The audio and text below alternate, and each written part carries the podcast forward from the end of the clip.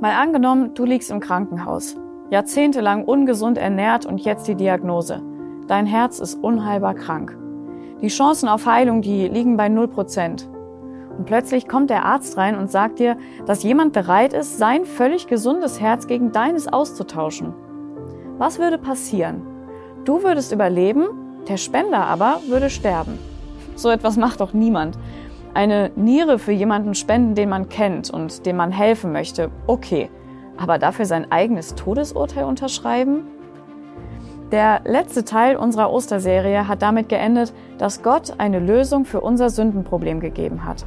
Dass er nicht will, dass wir die Strafe dafür tragen müssen. Aber genau dafür braucht es jetzt einen Stellvertreter. Jemand, der selbst kein Gericht verdient, aber der bereit ist, unser Gericht zu übernehmen. Und das ist die gute Nachricht von Ostern. Gottes Lösung beinhaltete immer noch dieses Todesurteil. Denn die Tatsache, dass der Lohn für diese Schuld vor Gott der Tod ist, der zieht sich von Anfang bis zum Ende durch die ganze Bibel. Aber Gott hat jemand anderen mit dem Tod bestraft, und zwar seinen eigenen Sohn. Heute, an Karfreitag und ganz generell in der Osterzeit, wird man immer wieder daran erinnert, dass Jesus Christus gekreuzigt wurde. Das Kreuz, das ist dabei ein ganz gängiges Symbol geworden, über das man sich eigentlich kaum noch Gedanken macht. Aber kannst du dich noch an das Beispiel vom Anfang im Krankenhaus erinnern? In diesem Fall für jemand anderen einzuspringen, das bedeutet, sein eigenes Todesurteil zu unterschreiben. Jesus Christus ist genau dieser Stellvertreter geworden. Er ist derjenige, der perfekt und völlig sündlos ist. Er ist der Einzige, der selbst das Gericht nicht verdient hätte. Gott wollte, dass du und ich, dass wir beide frei sein können.